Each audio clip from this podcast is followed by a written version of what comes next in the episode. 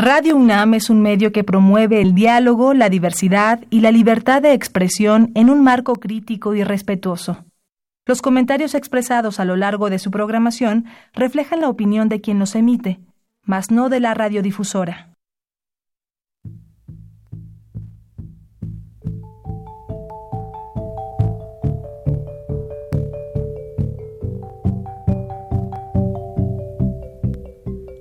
Radio Universidad Nacional y la Facultad de Economía presentan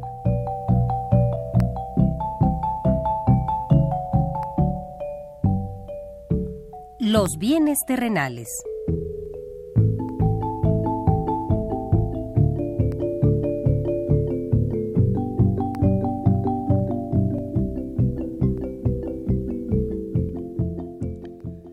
Bienvenidos a este espacio radiofónico de la Facultad de Economía de la UNAM. Como cada semana, estamos aquí con ustedes para reflexionar sobre un tema interesante relacionado con la economía, la política, la cultura y las cuestiones sociales. En nuestra mesa de análisis participan destacados especialistas, quienes nos acompañan hoy en este estudio y como siempre, le invitamos a participar en este programa a través de sus llamadas telefónicas. Para nosotros es un gusto saber que usted desde su casa, desde su oficina o en el lugar donde se encuentre, se interesa en el tema que tratamos. Nuestro número 5536 8989. Repito con mucho gusto, 5536 89 89.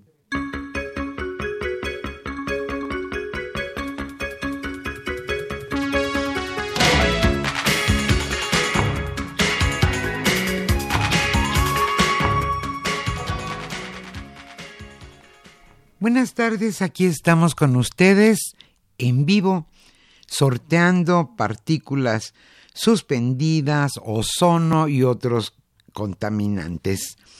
Hoy en este programa hablaremos sobre lo que presenta en materia económica el Plan Nacional de Desarrollo. ¿Cuáles son los principales rubros que se, que se implementarán para este sexenio? Hoy Rafael Buendía García charlará con Eduardo Anuel Méndez Sánchez, José Pablo Rivas Díaz y con Ismael Valverde Ambrís. Ellos son catedráticos de nuestra facultad, la Facultad de Economía de la UNAM. Hoy desgraciadamente no podremos obsequiarles libros a nuestros radioescuchas ya que la Facultad de Economía permanece cerrada. Pero aquí estamos en este su programa Los bienes terrenales con mucho gusto y les invitamos como siempre a que participen con sus llamadas telefónicas sobre lo que ustedes opinan sobre lo que será la economía en este sexenio de Andrés Manuel López Obrador. Nuestro número 5536 8989. Aquí estamos en Radio UNAM con ustedes. Y la recomendación que han hecho en todos los medios es si usted no tiene a qué salir, no salga, no exponga su salud y también no exponga la de sus hijos. Claro, si es algo urgente o necesita salir, bueno, está bien, pero si usted puede y quiere permanecer en su casa este viernes, en donde la contingencia permanece, permanezca en su casa. Han avisado hace, un, hace poco tiempo que la, que la contaminación ya no es mala, que ahora es regular. Eso es bueno, pero si podemos evitar usar el automóvil o el transporte público, mejor. Ojalá pase pronto esta contingencia que pues ha cambiado la vida cotidiana de muchos de nosotros. Entonces, bueno, esa es la principal recomendación. Ahora sí, hoy estamos con ustedes en los controles técnicos Socorro Montes y en los teléfonos con mucho gusto recibiendo Sus llamadas Pedro Rosales, Luis Enrique Mota Gil y Saúl Méndez Aguilar. Yo soy Irma Espinosa y le invito a permanecer con nosotros estos próximos 53 minutos y después, por supuesto, continuar con la programación de Radio UNAM. Ahora sí iniciamos con la economía durante la semana.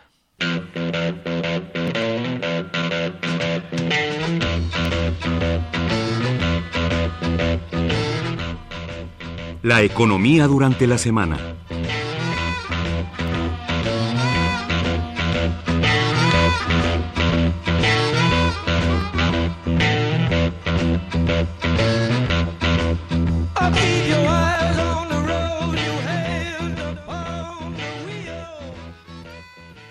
El Estado no debe de invertir. El empresario Carlos Slim consideró que el Estado debe ser rector, regulador y vigilante de la actividad económica, pero no inversor. Él señaló que es claro que el Estado, si vemos por la forma fiscal, es socio de todas las empresas, es socio de todos los profesionistas, es socio de todos los que tienen una actividad productiva. Y yo creo, dijo Slim, que es el mejor camino. Que sea rector, que sea regulador, que lo legisle, que lo vigile, pero sin invertir.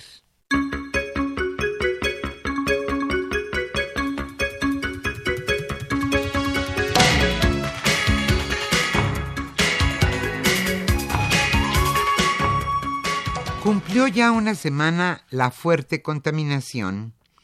La contaminación por partículas PM2.5 cumplió una semana y el Valle de México amaneció hoy nuevamente en contingencia ambiental. Graciela Flaga, de la, investigadora de la UNAM, aseguró que predomina la falta de viento y el poco que llega a correr está contaminado se acarrean las partículas de los incendios registrados a mayor distancia hacia el Valle de México. Ayer se contabilizaron 23 incendios en la zona. Según los pronósticos, hasta mañana podrían mejorar las condiciones climáticas.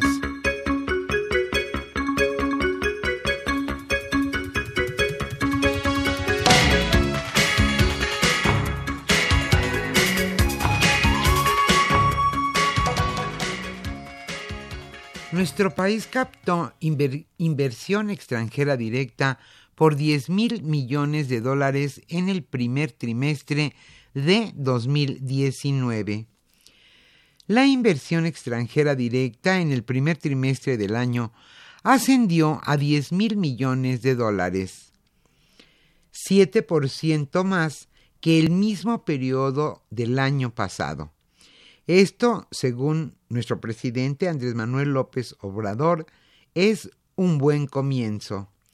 El mandatario comprometió que en su sexenio no se incrementará la deuda pública y garantizó que no se utilizará el Fondo de Estabilización de los Ingresos Presupuestarios que cuenta con 300 mil millones de pesos para apoyar a petróleos mexicanos.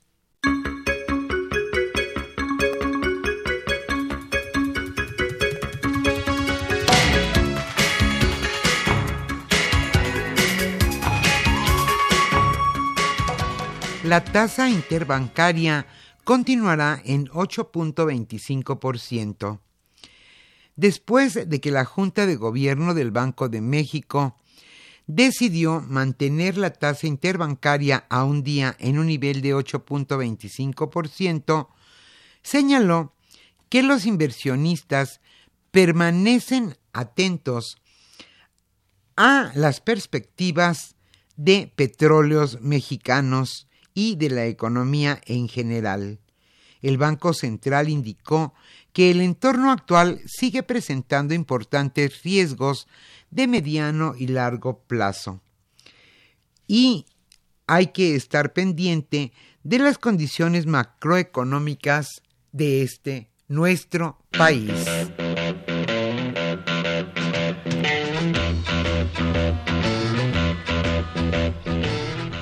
El tema de hoy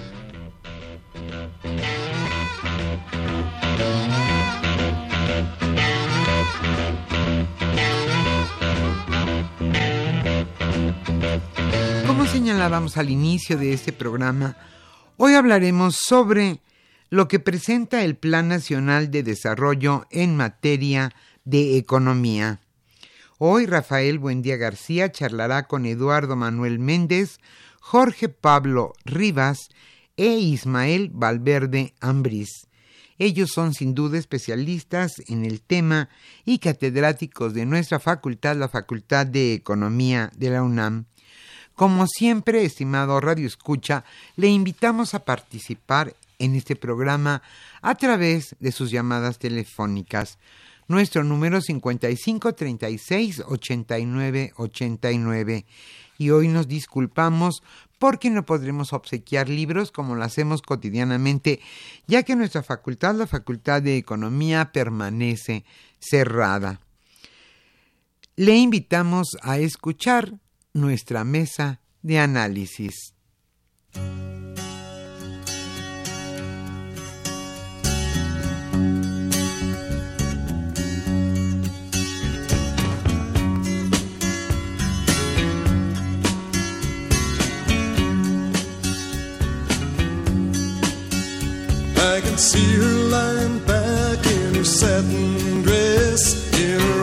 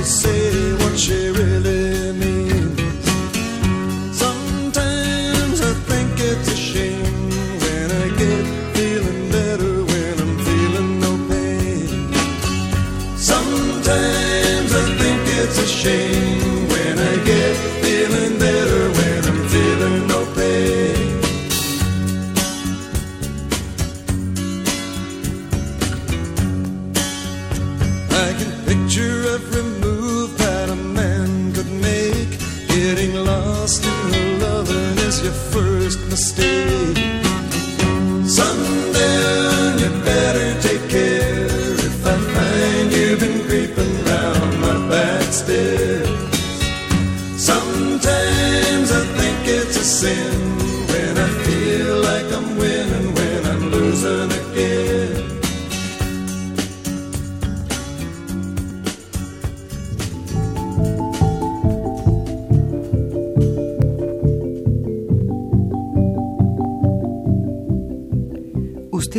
Usted escucha los bienes terrenales.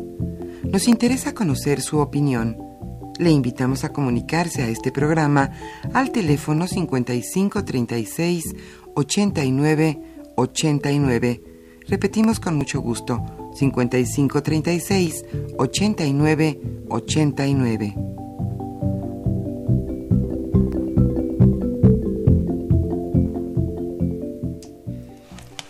Buenas tardes, queridos radioescuchas. Una vez más tenemos la emisión del programa Los Bienes Terrenales, que es un programa de la Facultad de Economía de la Universidad Nacional Autónoma de México y de Radio UNAM. Hoy hemos invitado a tres profesores jóvenes de la Facultad de Economía. Eh, uno de ellos es Jorge Rivas, que tiene ya su doctorado, eh, Eduardo Méndez, que también es economista, podríamos decir que casi ya va a tener su doctorado, ¿no? E Ismael Valverde, otro joven eh, profesor que está estudiando su doctorado. todos ellos reputados profesores en la facultad, ¿no?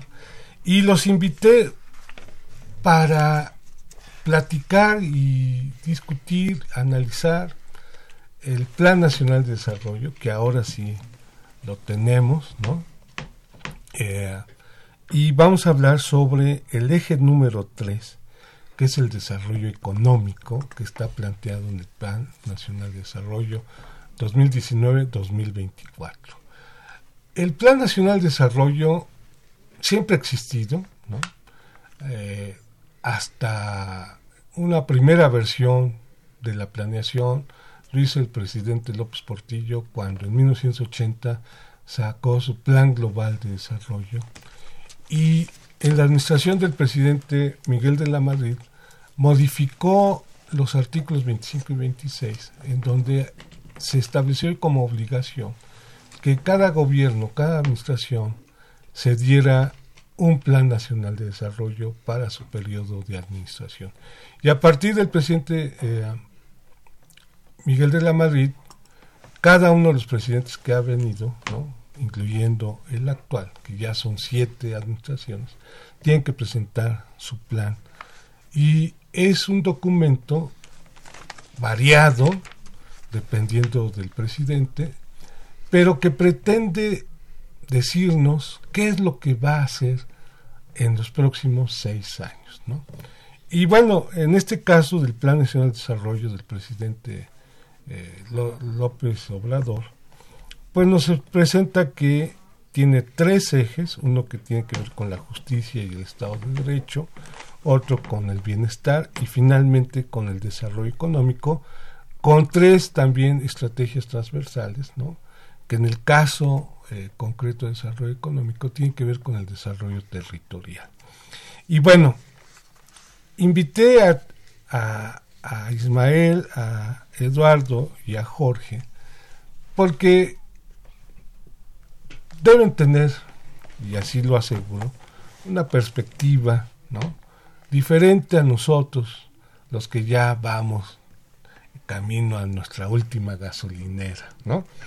Y bueno, es totalmente diferente las perspectivas cuando hay un horizonte mucho más largo que un horizonte mucho más corto. Entonces, ¿quién empieza de los tres eh, en cuanto a su lectura del Plan Nacional de Desarrollo en cuanto al eje número 3? ¿Quién? A ver, Bueno, este, muchas gracias por la invitación. Eh, a mí me interesa resaltar que bueno, al final y al cabo, sea cual sea la configuración en la que este, está desarrollado este proyecto, lo que tenemos es que comenzar a realizar una integración de, todos los planes de desarrollo estatales, municipales, a, esta, a este conjunto de ideales, ¿no? Digo, eh, eh, estaremos discutiendo posteriormente si son insuficientes, si tienen alcance, si tenemos condiciones estructurales para alcanzar estas metas con estas estrategias y estos programas, pero realmente todavía tenemos un panorama incompleto, ¿no? Sea, un plan de desarrollo al final es un plan estratégico que nos plantea un conjunto de estrategias, de rutas, pero no está diseñado en su totalidad, porque nos faltan los planes, los programas sectoriales, ¿no? Un conjunto de herramientas que vamos a ir integrando gradualmente y que nos van a dar mucha más claridad. Porque sí, cuando nosotros trabajamos y revisamos los aspectos económicos de este plan nacional, encontramos que muchas de sus metas y sus indicadores, pues realmente están, pues, incluso fuera de lugar, ¿no? Yo veo algunos indicadores que son incompletos, que son incongruentes incluso con algunas de las estrategias que se están planteando aquí. Pero tendremos que ver todo el proceso de planeación y las, los instrumentos secundarios que están por, por generarse para tener un panorama completo, ¿no? Yo quisiera comenzar esa parte. Además, a mí me gusta este bastante, pues que comencemos a ver este la parte de la integración de, de, grupos rezagados históricamente. Si bien no tenemos los instrumentos ni las condiciones históricas para integrar a este conjunto de población, sobre todo que habita en la región sur-sureste del país, pues bueno, que estemos volteando a ver una integración este territorial y un desarrollo regional, pues ya es un avance que no teníamos. Eso sí, no tenemos antecedentes de que hayamos construido algo anteriormente.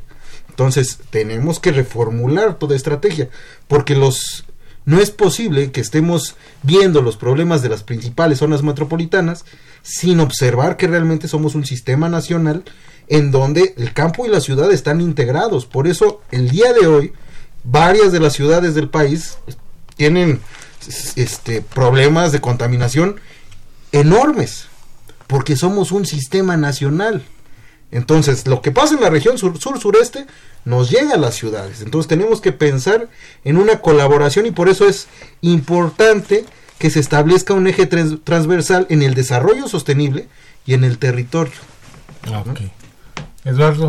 Bueno, eh, mm, antes que nada, un gusto. Eh, no sé si la categoría joven todavía me aplique en comparación. en comparación Desde mi perspectiva, sí. Pero un gusto estar con, con, todos ustedes. Este, a mí me parece que sí es importante destacar lo que implican los planes de desarrollo. Si bien creo que sí hay un componente económico sustancial, tiene repercusiones en las esferas políticas, en las esferas sociales, en las esferas laborales, es decir, tienen diferentes, tiene impacto en muchas de, nuestras vidas, en la vida cotidiana, y eh, aunque y de alguna manera nos dan eh, idea de dónde van a ir los programas de gasto y la definición de algunas políticas generales. En la génesis de la figura se ha discutido que el hecho de hablar de un plan nacional eh, en una condición de un presidencialismo fuerte, generaba las condiciones para identificar cuáles eran las metas hacia dónde iba a transitar el gobierno, las políticas que iba a hacer el gobierno.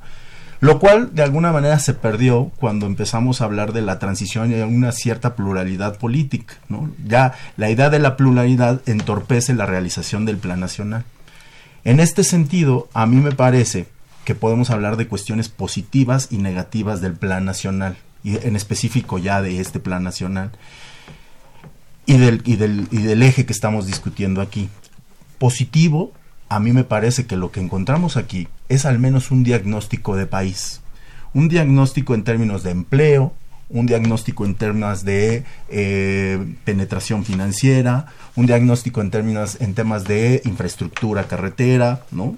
Eso me parece que es fundamental para identificar cuál es el diagnóstico del país que tiene la actual administración. Otro, otro tema positivo de lo que sería el Plan Nacional y en específico de este tema sería el lenguaje y principios.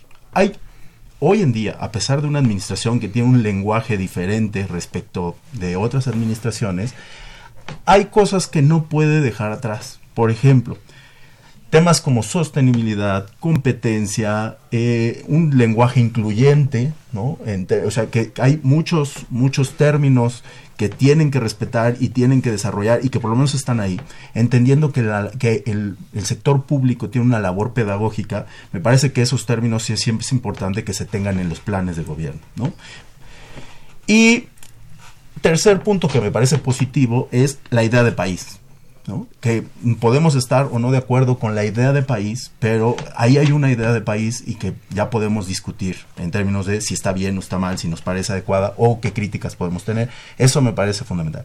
Y dentro de las cuestiones negativas, y, rápido, para dejar yo eh, la palabra a Ismael, eh, me parece que como negativo, y es una cuestión que se discute mucho de los planes nacionales, es que no hay cómo se va a hacer no vas a encontrar cómo voy a alcanzar determinada meta, cómo voy a alcanzar que un ahorro, cómo voy a generar el ahorro y que después lo voy a canalizar en infraestructura. Me parece que es, pero es un es un problema de todos los planes nacionales, que no hay mecanismos de que nos digan cómo se van a lograr estos objetivos. En consecuencia, son metas y objetivos irrealizables, muchas veces, los, podemos ver ahí. Eh, son una carta de buenos deseos y entonces eh, eh, la discusión, como, como bien dice eh, Jorge, eh, creo que tiene que estar en cómo se va a hacer esto. Eso me parece fundamental. Y hay otra cosa discusión, un poco también de mi formación eh, abogado, es que hay muchas tesis y discusiones en torno a que si hay o no responsabilidad de incumplir el Plan Nacional de Desarrollo. eso me parece interesante, es como de discusión académica, pero este es una, es una cuestión negativa del Plan Nacional de Desarrollo desde mi perspectiva, porque tú puedes tener esta carta de buenos deseos, no vas a decir cómo, pero si lo incumples o no lo incumples, al final es que no pasa nada, ¿no? Entonces yo me, me centro por ahora en este punto. Muy bien. Ismael, Eh, bueno, antes que nada, muchas gracias por la invitación. Eh, siempre es un gusto acompañarlo y estar aquí con usted. Ya, ya van varias veces que vengo. También qué bueno que estoy con Eduardo y con Jorge, acompañándolos y que me dan la oportunidad de compartir con ustedes mis ideas. Eh, pues sí, yo me uno a los a lo que ya han señalado tanto Eduardo como Jorge. En efecto, eh, falta un poco, falta mucho más bien, de el cómo se harán las cosas.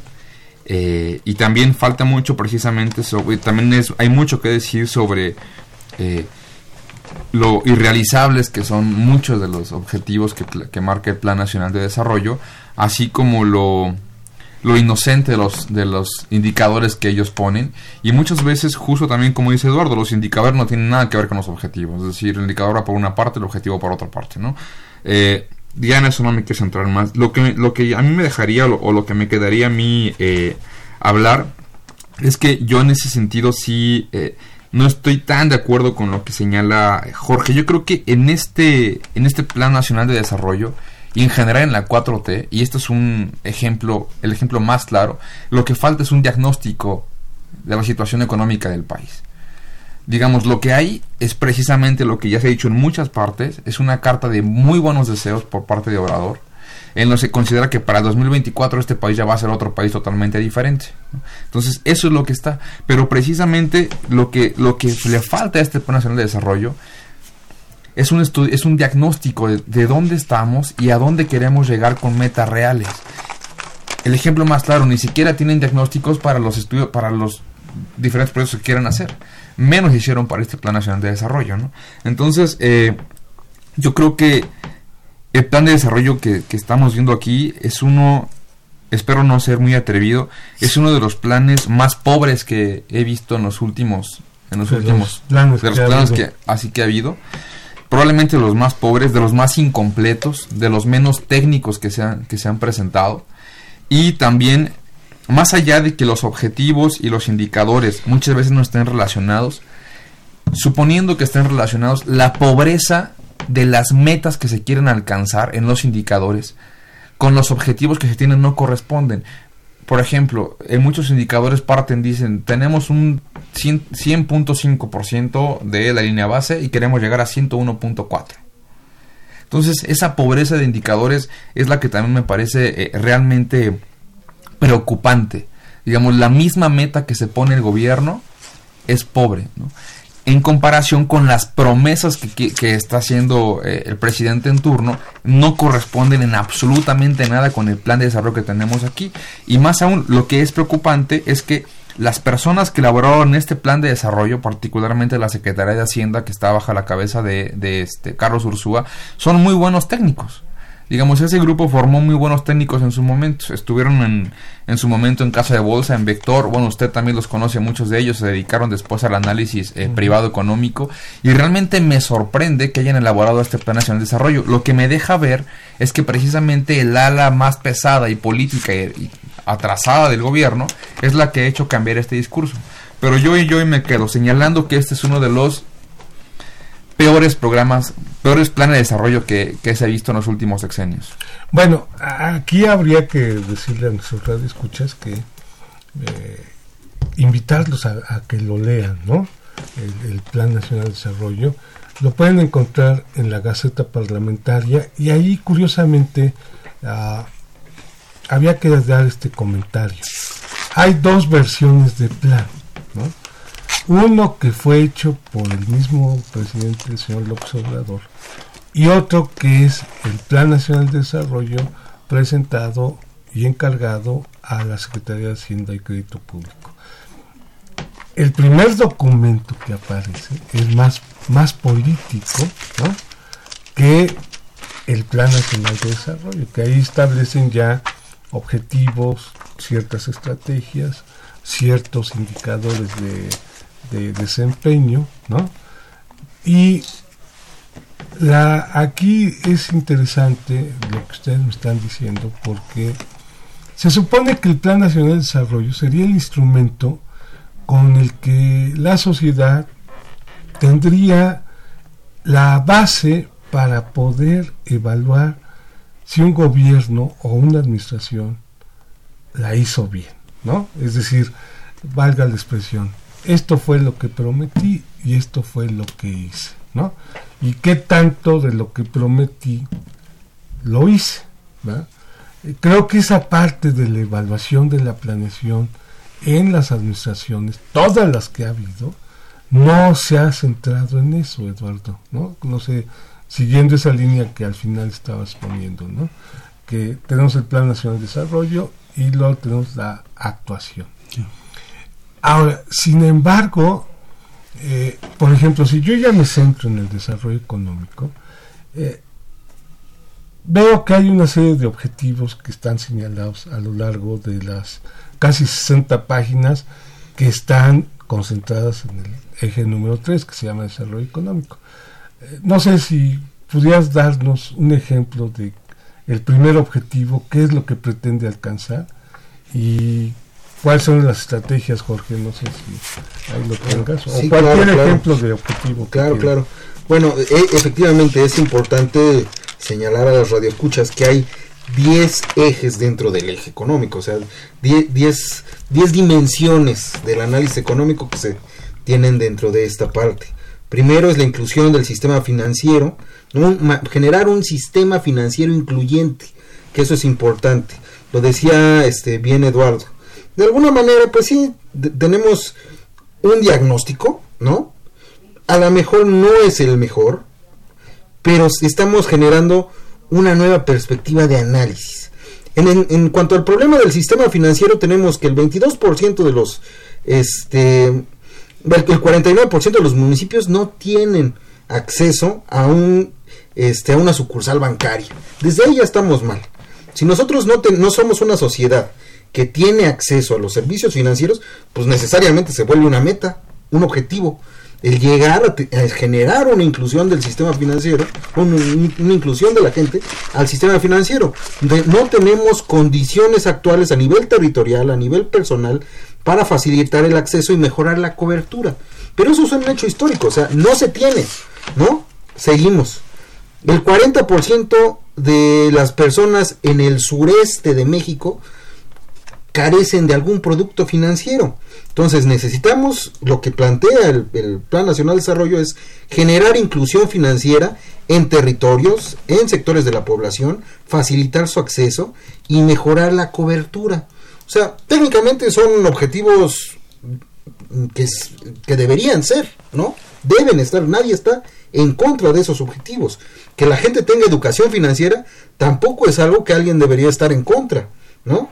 Que in- incrementemos la oferta de financiamiento en mejores, en mejores condiciones, sobre todo al sector productivo, le hace esto el sector de MIPIMES, el sector social y el sector rural, pues son objetivos realmente que necesitamos, ¿no? Facilitar el financiamiento en la infraestructura estratégica nacional es otro de los elementos que están en el punto uno de la estrategia económica, junto con este el mejoramiento al acceso a infraestructura eh, este en ele- electrónica, o sea, acceso a servicios financieros de manera di- ajá, electrónica, digitales y ma- mayor competencia e innovación en el sector.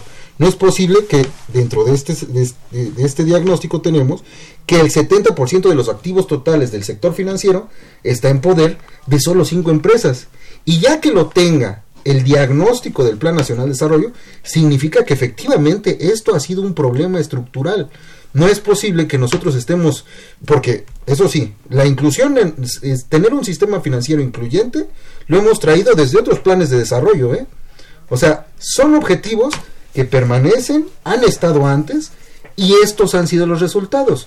Tenemos un sector altamente concentrado en un conjunto muy limitado de empresas que cobra un conjunto eh, de este, de recursos y obtiene ganancias a partir de la no inclusión de todos los sectores, porque no todos los sectores de la población y no todos los territorios generan la misma magnitud de ganancias. Ya cuando nosotros estamos leyendo de manera distinta el mismo diagnóstico, porque el diagnóstico es el mismo que de hace seis años. O sea, el diagnóstico es el mismo, tenemos los mismos problemas. El problema es que ya, bueno, más bien, la ventaja es que ya tenemos otra lectura, ¿no? Antes teníamos la opción de, bueno, vamos a continuar con el fortalecimiento de las cinco empresas que tienen el poder y eh, el poder financiero. Ah, bueno, vamos a generar inclusión social comenzando por los territorios y por las micro, pequeñas y medianas empresas. Eso sí es una diferencia, ¿no? En cuanto al diagnóstico que se tenía y la, la estrategia que se puede seguir. Eso sí, y bueno, yo puedo llegar a sí estoy en acuerdo contigo. Si tú revisas el argumento de la reforma financiera, son exactamente los 2013, así, son exactamente los mismos que estos.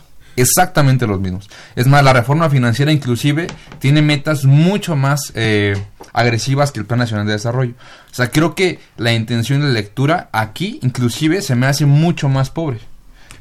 Y además hay un hecho que no se puede dejar de lado si revisamos el, último informe sobre la reforma financiera que hizo el Belisario Domínguez, te vas a dar cuenta que efectivamente después de la reforma financiera se incrementó el crédito al sector privado y también se incrementó la captación del ahorro, ¿no?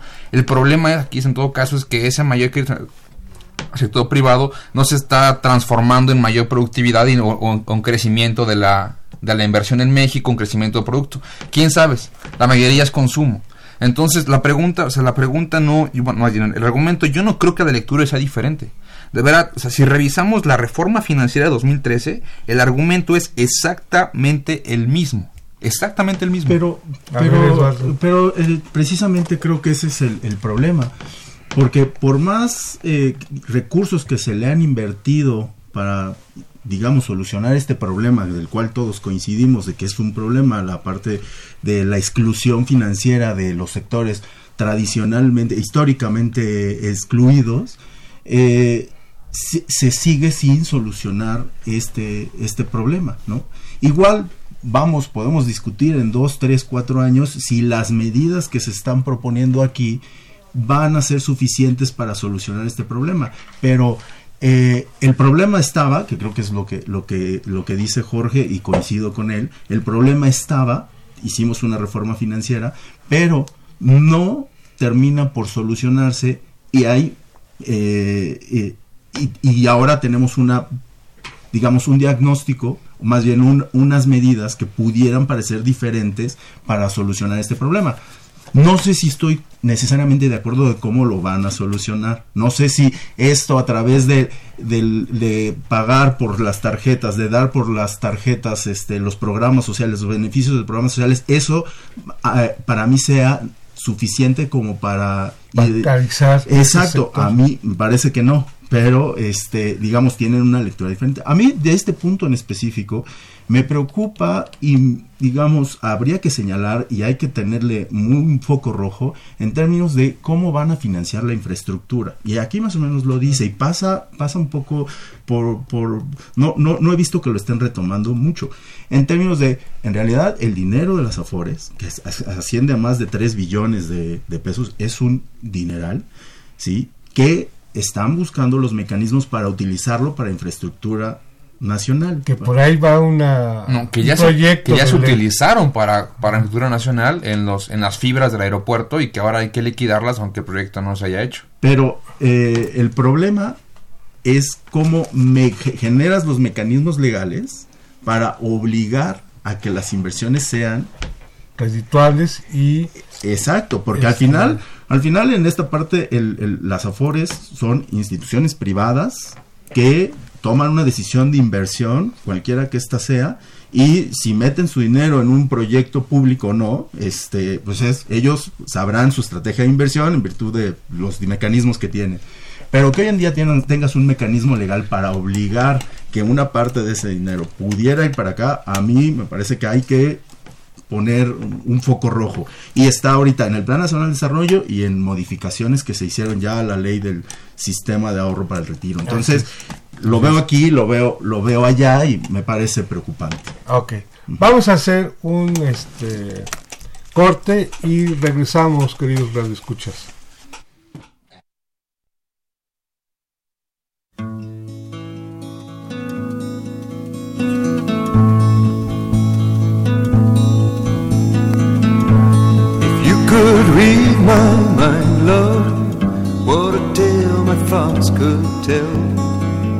Just like an old time movie about a ghost from a wishing well.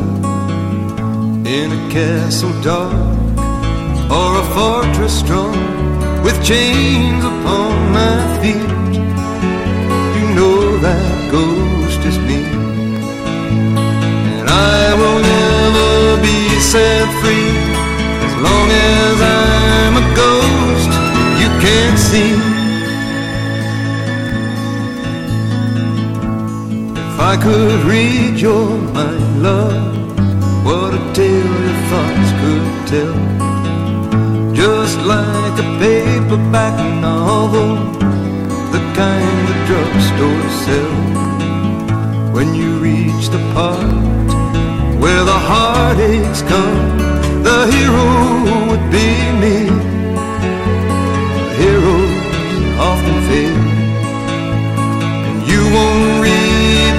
Book again because the ending's just too hard to take.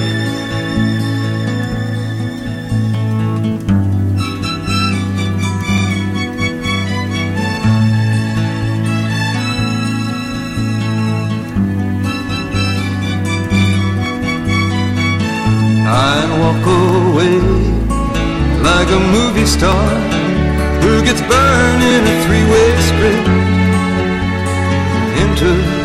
number two, a movie queen to play the scene of bringing all the good things out in me.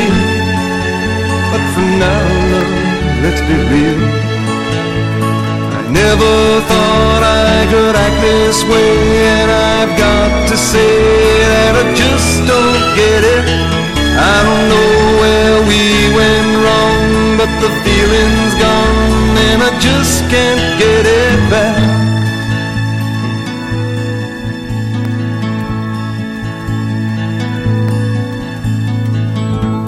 If you could read my mind, love, what a tale my thoughts could tell. Usted escucha los bienes terrenales. Nos interesa conocer su opinión. Le invitamos a comunicarse a este programa al teléfono 55 36 89 89. Repetimos con mucho gusto: 55 36 89 89.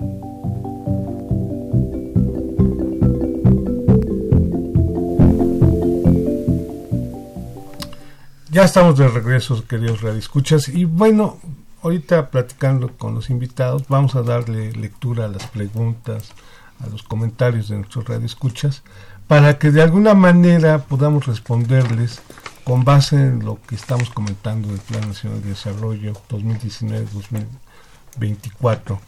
Jorge Aguilar de Tlalpan eh, les pregunta, y ahí lo toman para después dar la respuesta, ¿qué opinión tienen los invitados de este nuevo PND en comparación con el presentado por el gobierno de Enrique Peña Nieto. Rosario Velázquez de la Gustavo Amadero eh, nos dice que es excelente programa y los felicita a nuestros invitados. Roberto Ortiz de Nicolás Romero ¿no? Eh, dice, es una pregunta, ¿qué es lo que limita que Banjico, el Banco de México, emita más dinero y pagar la deuda pública, dado que no se tiene recursos? A ver, esa es una buena pregunta, ¿no? Eh, Francisco Ochoa de la Cuauhtémoc, este Plan Nacional de Desarrollo, ¿qué evidencia empírica trae que lo respalde, ya que sin modelos econométricos no sirve ningún plan? Don Francisco salió más técnico, ¿no? Eh, Agustín Narváez de Coajimalpa dice este PND se, ha, se hizo sobre las rodillas, esa es la percepción de don Agustín, dado que parece que está muy improvisado. ¿Qué opinión les merece ahorita? Contestamos. Josefina Cruz de Whisky Lucan eh, pregunta, ¿este nuevo PND está bien trazado y definido? Lo que les pregunta. Por otra parte, es increíble la baja del presupuesto para la Comisión Forestal, ahorita que tenemos la contingencia ambiental, que efectivamente eh, doña Josefina se redujo significativamente, un 60%, y nada más para dar un ejemplo, eh, mucho de ese presupuesto se utilizaba para empleos temporales y se contrataban cerca de cerca de 30 mil personas para el territorio nacional y ahorita nada más se cuenta con tres mil personas para el territorio nacional. Dice, ¿ustedes creen que el grado de aceptación del presidente eh, López Obrador ha bajado? Bueno, según las últimas encuestas, ahí anda todavía alto. De eh, Cristina Cuevas dice, de acuerdo a una encuesta del Banco de México, la economía crecerá a una tasa promedio por los próximos 10 años podrían hacer un comentario. Esto salió la semana pasada del Banco de México, ¿no? A ver qué le podemos decir a doña Cristina. Y Noé Villanueva Cruz, nuevamente se han reducido las estimaciones de crecimiento económico. ¿Cuál es su opinión? A ver, jóvenes. Bueno, pues este... A ver, ¿quién empieza? Pues yo, yo comienzo. A ver, primero hay que este, enterarnos de cómo es la situación económica nacional y mundial digo, que se reduzcan las tasas de crecimiento esperadas a futuro, o sea, no es solo una cuestión nacional, sino es una contracción del sistema económico a nivel mundial. O sea, también China está reduciendo sus tasas de crecimiento. Igual Estados Unidos, ¿eh? Entonces, nosotros como somos una economía globalizada, entonces todo reflejo internacional refleja en lo nacional. Y efectivamente, yo no estoy diciendo que no, al contrario, sí estamos reduciendo la tasa de crecimiento, expectativa de crecimiento, y eso va a tener muchos ajustes en el corto y en el largo plazo, ¿no? Digo eso para responder a la primera pregunta. La segunda, este, yo creo que efectivamente hay muchas limitaciones en este Plan Nacional de Desarrollo. No es el que yo quisiera, ¿no? No es el que yo quisiera, siempre es un producto mejorable. Incluso yo diría que está al nivel en cuanto a la exposición del plan nacional anterior, incluso en cuanto a estructura estratégica, o sea, ya de, metas, este, planes, programas, no los tenemos, ¿no? Entonces, en ese sentido, está incompleto, ¿no? Está incompleto y efectivamente las metas que se proponen aquí son demasiado laxas. Tendremos que ver cuál es el resultado que se vierte en los distintos programas que vienen aquí, como el Programa Nacional de Profundización para profundizar la inclusión financiera, ¿no? Y no tenemos que olvidar que en la cuestión presupuestaria, otra pregunta de los, eh, de los radioescuchas, es que tenemos condiciones altamente limitadas. Tampoco es que nosotros podamos incrementar el gasto público de manera este aleatoria, ¿no? De unidimensional. ¿no? de, manera significativa. Lo decíamos en el apartado 7 del, bueno, en el apartado este 6 del eje económico tenemos que hay un programa de infraestructura en comunicaciones y transportes, pero no tenemos más que los antecedentes de un 3% de inversión en el sector este de inversión pública. No es como lo que lo podemos cambiar de un día a, de un día a otro, ¿no? Entonces, pues es, será importante revisar cómo se integra la, los, el conjunto de programas nacionales, sectoriales, que dependen de este plan nacional. Sí, eh, efectivamente, creo que regreso un poco a la intervención inicial. Eh, lo que si, si se trata de dar una respuesta, si está bien trazado y definido, me parece que nos sigue faltando eh, los cómo, ¿no? Nos sigue faltando los planes, los programas, los diferentes mecanismos sobre los cuales se va a aterrizar esto. Evidentemente, si hago una comparación entre el, plan nacional del de el, sexenio de Enrique Peña Nieto respecto del sexenio actual, pudiera parecer que hay una diferencia en términos técnicos. Sin embargo, al ser este sustancialmente, y a lo mejor aquí no, sé qué tanto les, les, pueda, eh, les pueda gustar esta afirmación, este es un documento más político. En realidad el Plan Nacional de Desarrollo, que tiene contenido económico, tiene implicaciones en otros sentidos. Esto te da una, una cierta visión. Y vuelvo, vuelvo, como se, ya se discutió un poco, en realidad es que podemos estar, no, eh, podemos estar de acuerdo o no con esto, pero esto es un documento más político y, me, y, y de alguna manera refleja algunas de las cuestiones que hemos venido escuchando prácticamente todas las mañanas del último año. Entonces, eh, no debería de sorprendernos en términos de lo que estamos viendo aquí. Podemos criticarlo en términos técnicos, en términos de lo que se puede hacer. Y la otra cosa que yo creo que sí hay una meta pendiente, ¿no? Antes, antes de, de, lo que me, me parecería que está en respecto de si está bien trazado o- o definido, me parece que sí hay una, una eh, tarea pendiente respecto de un grupo que ha sido un poco o mucho este, desplazado respecto de las mujeres. Yo no veo grandes propuestas, grandes contenidos, un gran que hayan tenido una tarea específica hacia las mujeres, más allá de lo que podemos encontrar por ahí respecto de la brecha salarial, pero este me parece que ahí hay una tarea pendiente hacia las mujeres, aunque reconociendo que, como dice Jorge, sí tomó en cuenta grupos históricamente o, este excluidos, ¿no? Este, pero ojo, hay una tarea pendiente ahí.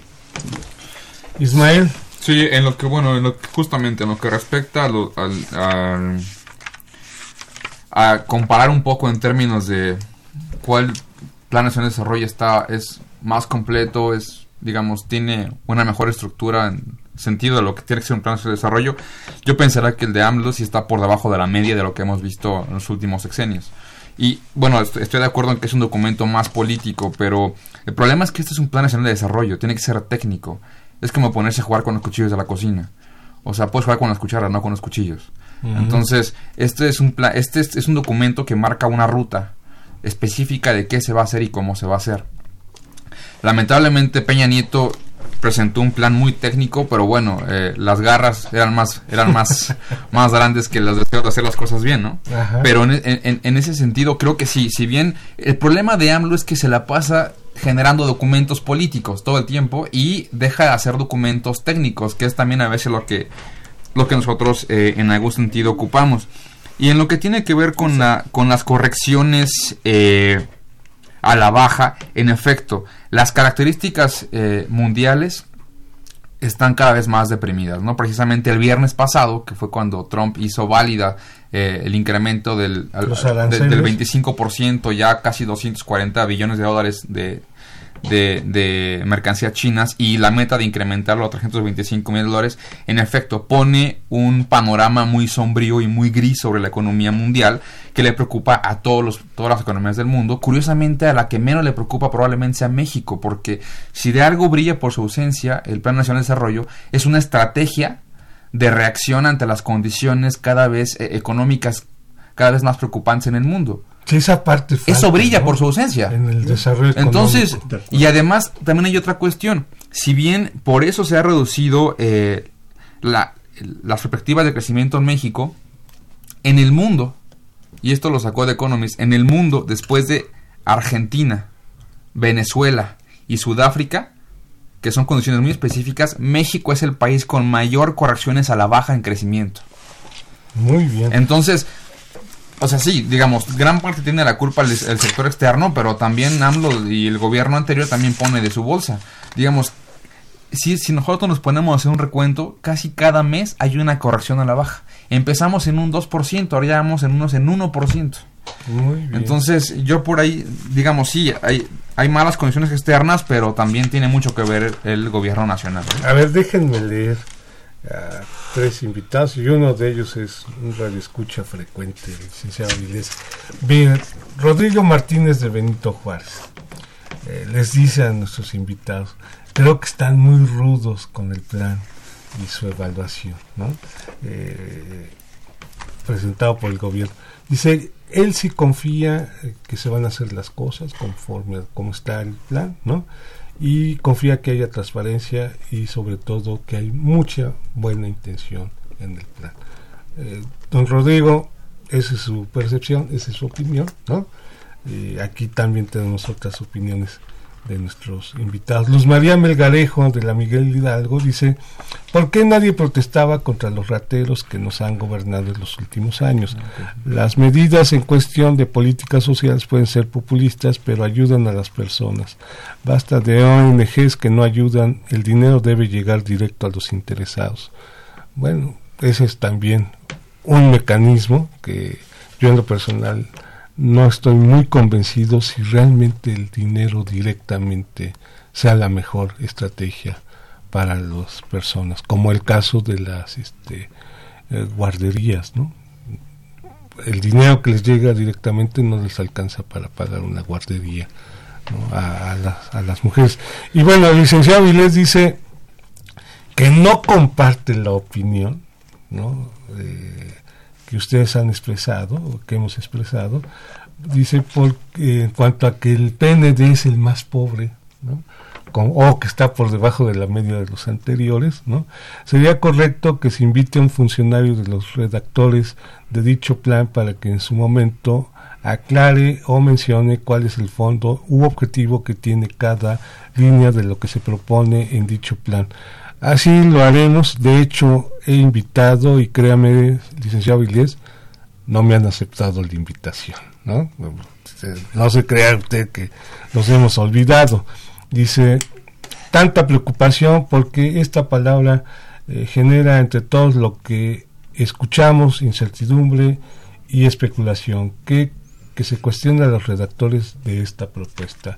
Muy bien, un minuto porque ya nos vamos, ya no, ya me dijo la productora. Sí, bueno, a ver, un, un comentario final, Jorge, eh, Eduardo y e Ismael. Pues eh, yo, creo que este tema da para muchísimo. Y mire, yo creo que aquí el tema principal de la duda de cómo se van a hacer las cosas vienen con los planes y programas secundarios, ¿no? O sea, como lo decía Eduardo, esto es un este instrumento inicial de un sistema de planación nacional. Entonces, yo creo que sí nos da buenos elementos para comenzar a reestructurar un sistema político nacional, un sistema económico, ¿no? Con nuevos principios rectores y estamos tratando de pedirle peras al, al, olmo. Este jamás, el Plan Nacional de Desarrollo jamás nos va a dar las particularidades de las estrategias a nivel presupuestal que nos da un plan sectorial o que nos da un presupuesto de egresos anual.